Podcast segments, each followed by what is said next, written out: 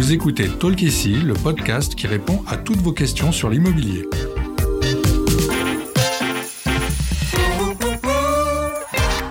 Je suis Audrey, content manager chez Bien Ici, et je suis accompagnée aujourd'hui par Taïja, chargée de communication. Bonjour Taïja. Bonjour Audrey.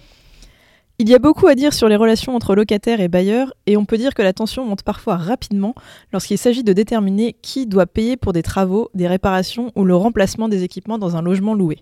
Avant de détailler plusieurs exemples précis, existe-t-il une règle générale dans la répartition des frais entre bailleurs et locataires?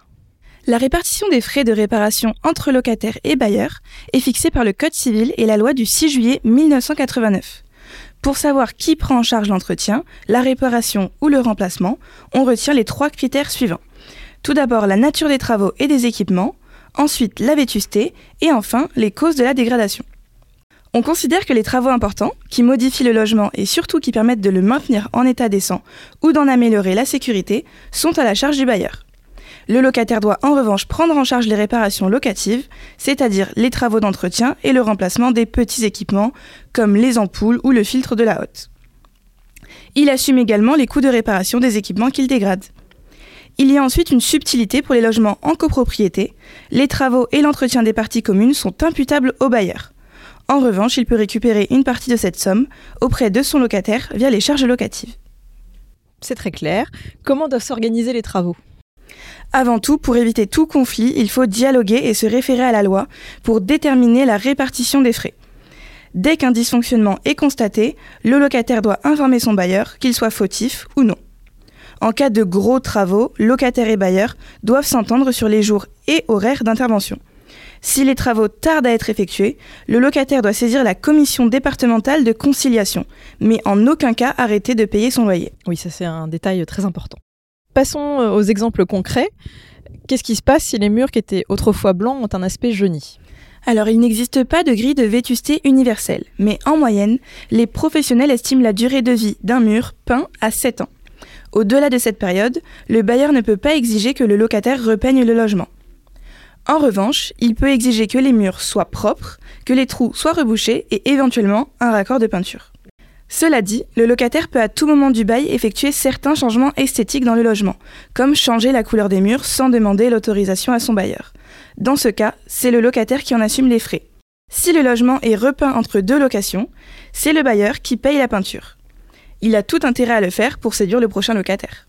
Que se passe-t-il si l'ascenseur tombe en panne dans l'immeuble? Lorsqu'un équipement de la copropriété tombe en panne, comme l'ascenseur, la porte du parking commun ou encore l'interphone, les frais de dépannage sont facturés à l'ensemble des propriétaires au prorata de leur tantième de propriété, c'est-à-dire leur nombre de parts qu'ils détiennent dans l'immeuble. En revanche, le propriétaire bailleur peut basculer une partie de ses frais de dépannage à son locataire dans les charges locatives. Seul le contrôle technique effectué tous les 5 ans est uniquement à la charge du bailleur.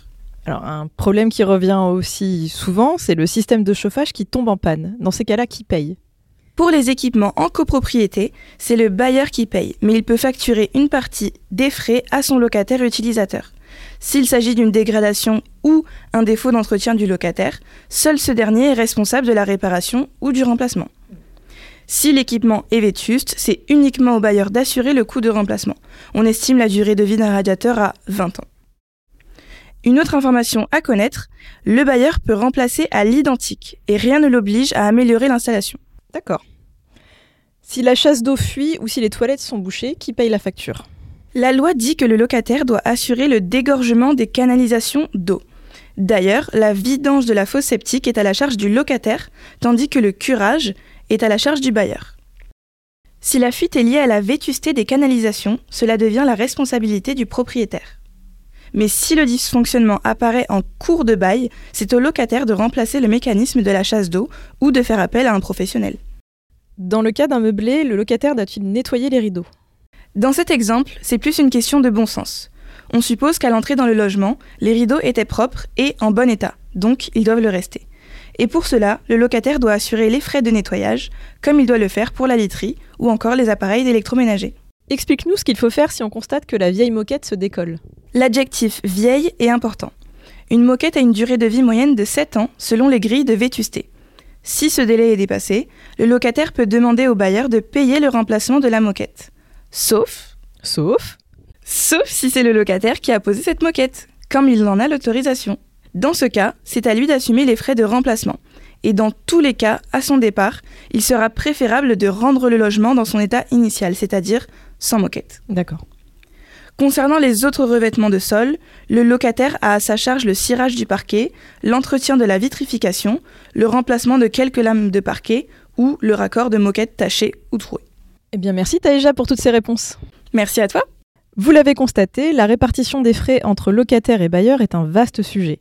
Nous aurions pu citer encore plein d'autres exemples, comme le remplacement des trinques dans les placards aménagés, l'entretien du jardin, de la cheminée ou des volets. Nous sommes à l'écoute de suggestions pour un prochain épisode sur ce même sujet. En attendant, si vous faites face à une panne dans votre location, souvenez-vous des trois points type d'équipement, vétusté, cause de la dégradation. Et surtout, n'hésitez pas à consulter le très bon article récapitulatif sur le site du service public. Le lien est dans la description. À bientôt! Merci d'avoir écouté cet épisode de Talk ici. S'il vous a plu, s'il vous a aidé, n'hésitez pas à le noter et le partager. Découvrez nos autres réponses à vos questions sur l'immobilier, sur les plateformes de podcast et sur bienici.com.